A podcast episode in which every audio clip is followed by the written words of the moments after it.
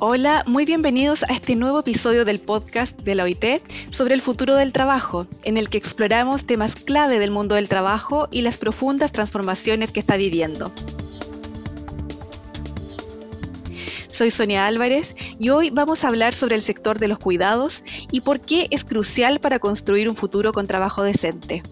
Se calcula que en todo el mundo 381 millones de personas trabajan en el sector de los cuidados y que dos tercios de ellas son mujeres. En América Latina y el Caribe, en tanto, más de 47 millones de personas se dedican al trabajo de cuidado, siendo casi 37 millones mujeres. De ellas, una de cada nueve es trabajadora doméstica. Se espera que la economía de cuidados continúe creciendo a medida que aumenta la demanda de servicios de atención a personas mayores. El potencial de creación de empleo entonces es enorme.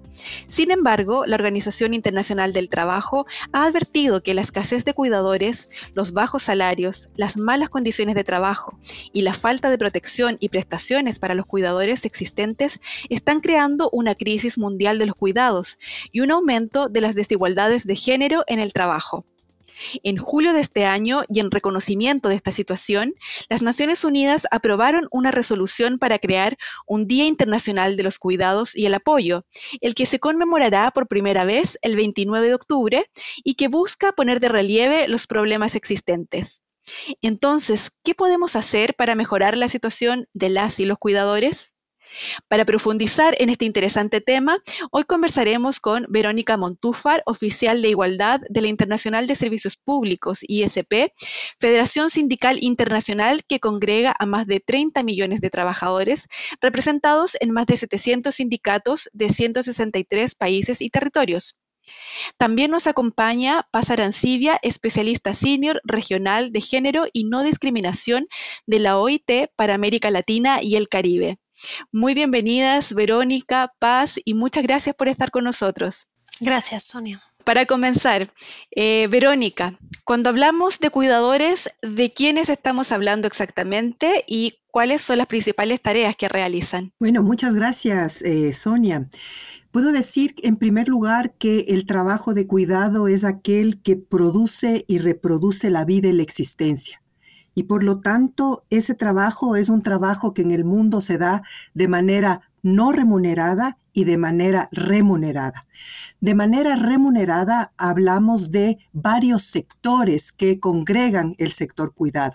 Uno de ellos es el que se denomina cuidados de larga duración. Este sector de cuidados de larga duración involucra a aquellas eh, personas que trabajan en el cuidado de adultos mayores, en el cuidado de la salud primaria, en el cuidado de eh, las personas que viven con discapacidad y en el cuidado de la primera infancia. En ese sentido, eh, vemos que se eh, categorizan en este sector también trabajadores y trabajadoras que hacen cuidado social, es decir, aquellos trabajadores y trabajadoras que están vinculados a los servicios de asistencia social que llevan adelante los estados y que por lo tanto, el sector es un amplio sector que tiende en este momento a definirse, a reorganizarse y que ese es uno de los retos que en el momento eh, vivimos, la importancia de categorizarlos para poder tener una visión más cabal de cuál es el trabajo que ejecutan y cuál es sobre todo la formación profesional que cada uno de estos subsectores del sector cuidado necesitan. Muy bien, muchas gracias, Verónica. Eh, con esta definición, este primer concepto de para entender de quiénes estamos hablando, Paz, desde la OIT, ¿cuál es el diagnóstico de la situación actual que enfrenta este sector? Muchas gracias, Sonia. Lo primero que quería decir es que es un enorme placer estar aquí hoy con, compartiendo con Verónica estos minutos. Desde la OIT eh, nos encontramos en, medio de una crisis en, la relación entre el mundo del trabajo y el de los cuidados. Es una crisis que amenaza el bienestar de las generaciones presentes y futuras. Afecta principalmente a las mujeres, pero su impacto se extiende a toda la sociedad. La forma en que se gestionan las responsabilidades laborales y familiares se volvió particularmente crítica durante la pandemia La situación actual nos exige cambiar nuestra percepción tradicional de las responsabilidades familiares, reconociendo que deben ser compartidas. La abrumadora carga de trabajo no remunerado que las mujeres asumen, no solo en comparación con los hombres, sino también debido a la falta de servicios y políticas de apoyo a las responsabilidades familiares, tiene un alto costo, tanto para las propias mujeres en su capacidad para acceder al trabajo, permanecer en él y progresar, como para las personas que dependen de los cuidados y el apoyo. Es esencial realizar inversiones que no deben considerarse como gastos eh, para abordar estos cambios sociales, demográficos y organizacionales y para repensar la relación entre el trabajo productivo y reproductivo que tradicionalmente se ha considerado como dos esferas independientes. Yo tengo la suerte de trabajar para la OIT en una región que ha avanzado mucho conceptualmente en la necesidad de llevar a cabo este cambio de paradigma como lo demuestra el compromiso de Buenos Aires, que fue alcanzado durante la última conferencia regional sobre la mujer de América Latina y el Caribe en noviembre del 2022 eh, y la cual está siendo coordinada de manera excepcional por mis colegas de la CEPAL.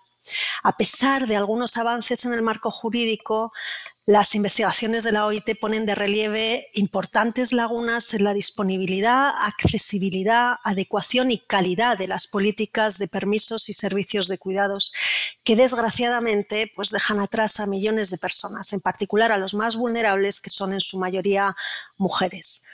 Por ejemplo, nuestras estimaciones revelan que por término medio los padres eh, soportan una espera de más de cuatro años entre el final del permiso de maternidad, paternidad o parental y el inicio de la educación universal de los hijos. Es lo que llamamos vacío de políticas de atención a la infancia. Este periodo se caracteriza por un vacío de políticas públicas de cuidado y obliga a las familias a gestionar sus necesidades de cuidado de forma independiente, recurriendo a menudo a cuidados no remunerados de familiares o personas cuidadoras mal pagadas y desprotegidas, como son las trabajadoras domésticas, en su mayoría migrantes, o a las trabajadoras comunitarias de los cuidados.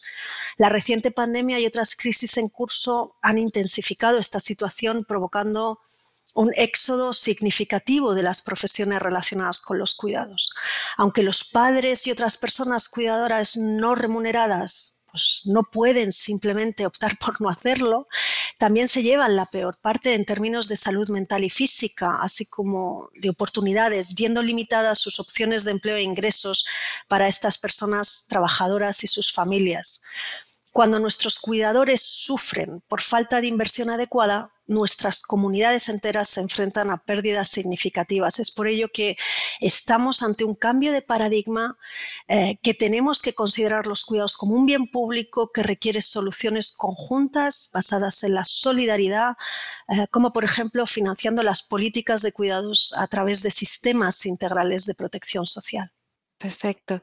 Verónica, en línea con este diagnóstico que nos ha entregado Paz, eh, ¿podrías contarnos cómo se manifiestan estos desafíos que se han mencionado entre los trabajadores del cuidado que ustedes representan? Bueno, sí, creo que eh, es fundamental, en primer lugar, decir que los servicios públicos de cuidado están en crisis y están en crisis a nivel mundial y están en crisis fundamentalmente a partir de la pandemia. La pandemia expone al mundo que eh, la falta de inversión, pero además la falta de atención en términos de política pública frente a los temas del cuidado. Entonces, creo que esta emergencia en los países de América Latina, esta discusión que se da eh, con el compromiso de Buenos Aires que ha, planteado Paz, es fundamental y ha hecho de alguna manera eh, de motor para que varios países de la región lleven adelante el desarrollo de políticas eh, sobre cuidado. Creo que el, fundamental desde la visión de los trabajadores y trabajadoras, de los sindicatos, es la necesidad de mirar el tema de los servicios de cuidado con trabajadores y trabajadoras profesionalizados y con trabajo decente. Creo que en ese sentido hay que eh, poner en el debate un salto eh, conceptual pero político a la vez, en primer lugar de plantear que no podemos estar restringidos a única y exclusivamente el tema de mirar el, cuidado desde el factor económico, es decir, única y exclusivamente desde la economía del cuidado. El cuidado tenemos que mirarlo desde el ámbito político, además. Los gobiernos de América Latina han dado un, un mensaje frente al compromiso de Buenos Aires, que este es un tema político fundamentalmente, y en ese sentido tiene que ser resuelto. La política resuelve los factores de la economía. En este, eh, entonces, en esta, en esta situación vemos que hay esta necesidad de cambiar la discusión desde la economía del cuidado a lo que nosotros hemos planteado como la organización social del cuidado, sabiendo que en la organización social del cuidado, quien lleva el mayor peso del trabajo del cuidado somos las mujeres, ya sea el trabajo remunerado o el trabajo no remunerado. Las cifras que Paz nos ha dado en términos de la, prevalencia de mujeres en el sector es eh, fundamental y además de eso creo que también tenemos que decir que alarmante. ¿Por qué? Porque es un sector que social y económicamente está subvalorado. En ese sentido, entonces, pensamos que Teniendo en cuenta que la organización social del cuidado está en crisis, es inequitativa, es inviable la que, la, en la que vivimos, es importante llamar a una reconstrucción de la organización social del cuidado. Y es ahí donde la ISP como sindicato mundial ha hecho una, una llamada frente a un manifiesto que implica esa eh, reconstrucción de la organización social del cuidado, poniendo el tema de lo político por sobre el tema de lo económico exclusivamente. Y cuando hablamos de lo político, hablamos de lo que Paz eh, plantea, el mirar el cuidado como un bien público, es decir, la importancia de que el cuidado sea reconocido como un derecho humano fundamental y que al final de ese reconocimiento o como, como desarrollo de ese reconocimiento hay el reconocimiento de trabajo decente para trabajadores y trabajadoras del cuidado en todos estos sectores, en los sectores que no, nosotros como sindicato mundial representamos, pero también en estos otros sectores del cuidado indirecto, como por ejemplo cuando hablamos de las trabajadoras domésticas que además están haciendo este cuidado indirecto, pero además están asumiendo también trabajo de cuidado directo frente a la crisis de los servicios públicos, porque las familias no están siendo capaces de poder enviar a servicios públicos eficientes, de, eh, eh, servicios públicos que existan en eh, las sociedades, en las comunidades. Entonces, pensamos que esta, esta necesidad de cambiar el debate de la economía frente a la política, por un lado, pero por otro lado, el tema también de desfamiliarizar el, el, trabajo en el sector cuidado y hacer una redistribución, no solamente al interior de la familia, sino una redistribución entre la familia y los servicios públicos. Por eso hablamos de esta eh, eh, reorganización de la Organización Social del Cuidado. En ese sentido, entonces, vemos que de los, uno de los elementos que em, están en este momento planteados y que nos parecen insuficientes es poner el, el, eje de la discusión en el tema de las familias y del trabajo que se hace al interior de la familia. Pensamos que el tema y, la, y el debate tiene que cambiar y tiene que mirarse en, en términos de la construcción de sistemas públicos de cuidado que involucren esos servicios públicos de cuidado y que además de eso involucren eh, eh, trabajadores y trabajadoras profesionalizados. Pensamos que eso es el camino que, que deberíamos plantear y es el reto de eh, los trabajadores y trabajadoras del cuidado. Otro tema que planteaba Paz y que me parece importantísimo, que son las cadenas globales de cuidado, ¿no? Porque además de eso, esas cadenas las vivimos en los ámbitos nacionales teniendo trabajadoras de cuidado que migran desde la ruralidad hacia los sectores urbanos a entregar eh, ese cuidado que no está siendo eh, acaparado por los servicios públicos de un estado de bienestar.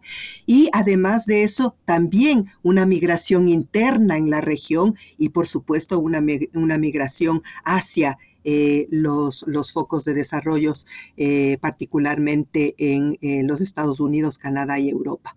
Entonces, eh, pensamos que el tema del trabajo y la política sobre el trabajo y sobre esta reorganización social del cuidado es fundamental para poder dar pasos en adelante.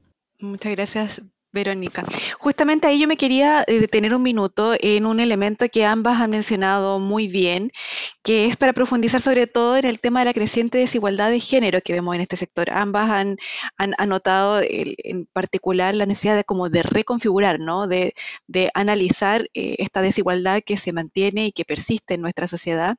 Y bueno, si estamos ante esta crisis y la mayoría de los trabajadores de cuidados son mujeres y esta economía está en crisis, esto significa entonces que las mujeres están asumiendo y van a asumir eventualmente también la mayor parte de los retos. Eh, Paz, en tu trabajo en la OIT en particular, ¿has estudiado las posibles repercusiones positivas de invertir en políticas de atención a la infancia, por ejemplo? ¿Puedes hablarnos más de tu trabajo y de lo que estas inversiones podrían significar para la igualdad de género? sí, gracias, Sonia. En la OIT eh, hemos eh, dedicado nuestros esfuerzos a establecer una base empírica sólida y argumentos convincentes a favor de la inversión eh, para, como muy bien estaba diciendo Verónica, orientar en política a gobiernos, trabajadores y empleadores en la formulación y financiación de políticas de cuidados transformadoras, junto con la creación de empleos decentes en el sector de los cuidados.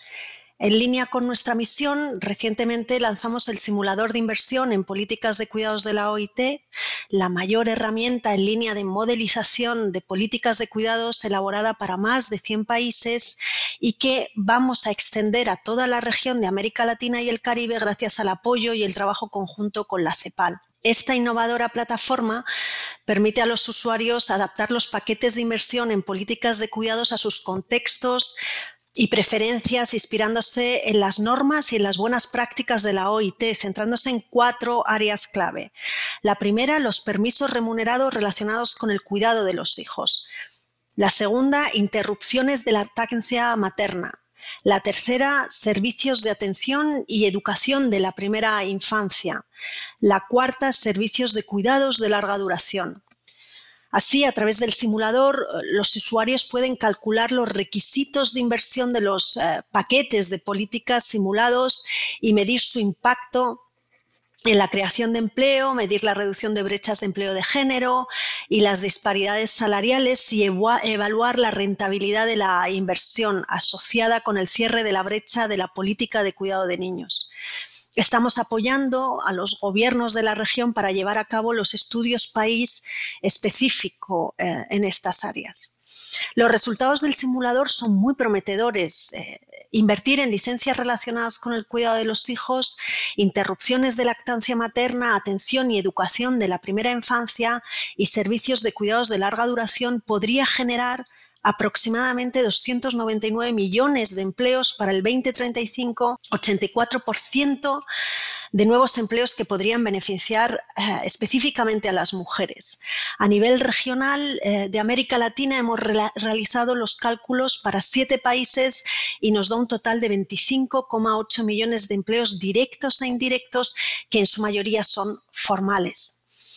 Una nueva investigación de la OIT publicada eh, esta semana estima que cada dólar invertido en cerrar la brecha en las políticas de cuidado infantil podría resultar en un aumento promedio de 3,76 dólares en el PIB mundial para el 2035. Además, eh, la inversión en el cuidado no solo fomenta el bienestar general, sino eh, que también sirve como catalizador para reducir las disparidades de género en el empleo y en los ingresos, como ya estaba eh, señalando Verónica anteriormente. Para 2035, las simulaciones de la OIT sugieren que a nivel mundial las tasas de empleo de las mujeres podrían aumentar del promedio de 2019 del 46 al 56%. Simultáneamente, la brecha global de género en los ingresos mensuales podría desplomarse del 20 en 2019 al 8% en 2035. Son datos significativos. Estos beneficios subrayan la urgencia de dar prioridad a las inversiones en políticas de cuidados que sean transformadoras, eh, si bien por supuesto, esto por sí solo no resolverá por completo el problema de la desigualdad de género, sirve como un paso crucial para un cambio significativo. Muchas gracias, Paz. Em, Verónica, la misma línea y desde el mundo sindical, eh, ¿qué medidas han visto que funcionen, ayuden a mejorar la igualdad de género? Y después otra pregunta en una, eh, ¿cuáles serían también a tu parecer algunas acciones y políticas tal vez necesarias para preparar esta economía del cuidado de cara al futuro?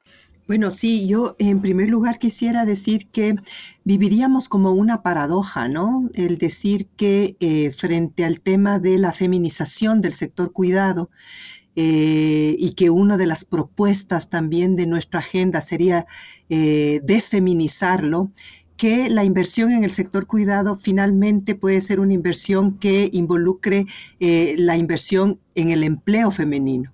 Entonces te digo que, les digo que esta paradoja eh, sonaría como que eh, finalmente estaríamos promoviendo que eh, las mujeres sigan siendo las actoras fundamentales del sector y que no haya esta necesidad, no se, no se implemente esta posibilidad de una redistribución y fundamentalmente de una eliminación de la división sexual del trabajo, ¿no? Pero creo que en todo caso este, este tema eh, es un tema de discusión profunda, es un tema que eh, de alguna manera tiene que convocar a los estados, a los sindicatos, a los, a los empleadores a mirar eh, cómo eh, el sector cuidado puede ser un sector que eh, genere la posibilidad de un empleo y un trabajo decente para hombres y para mujeres. ¿no?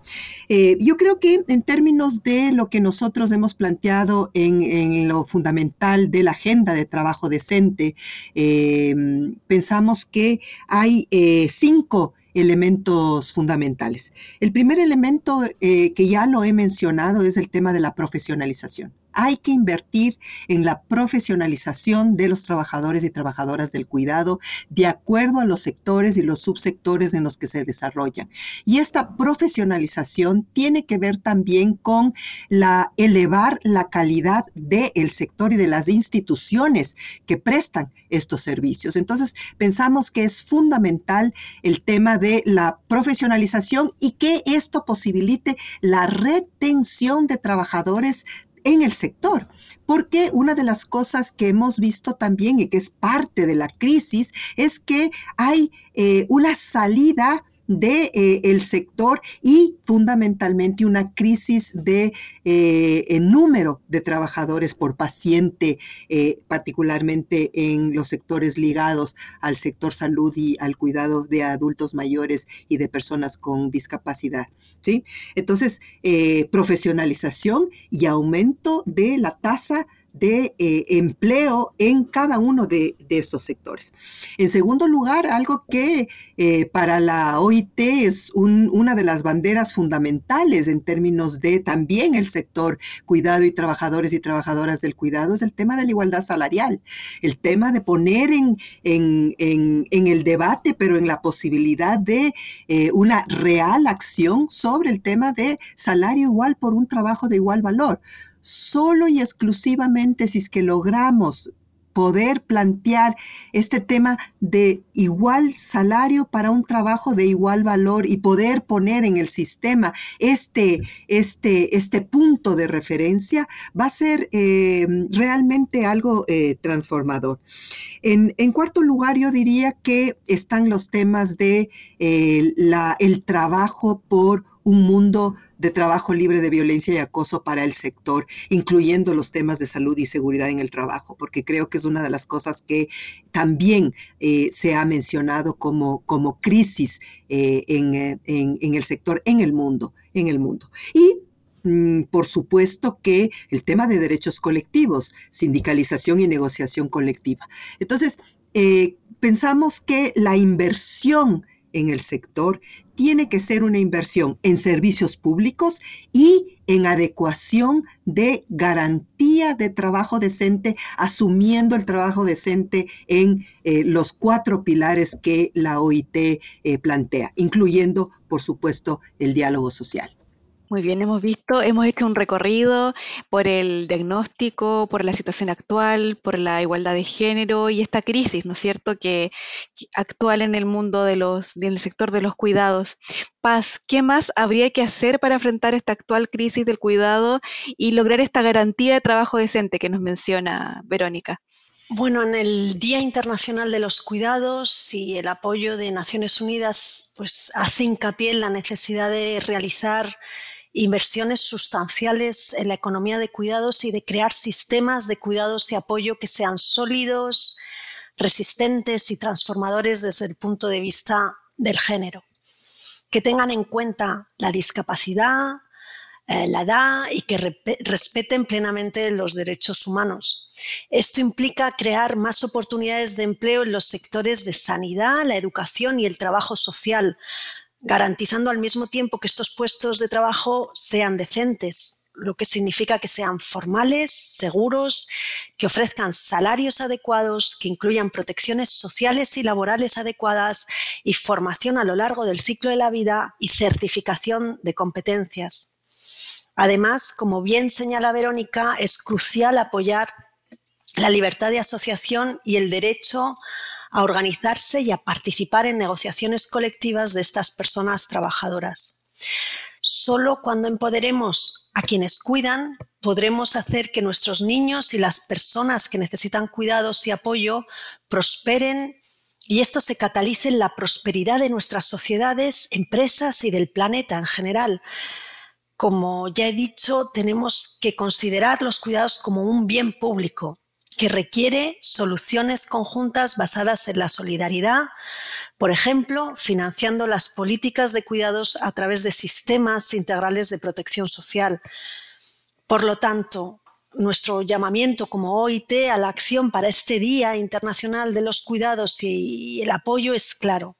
Si aspiramos a reducir las desigualdades y hacer realidad la justicia social, ahora, más que nunca, es el momento de los cuidados y el apoyo, es el momento de invertir en las personas que nos cuidan.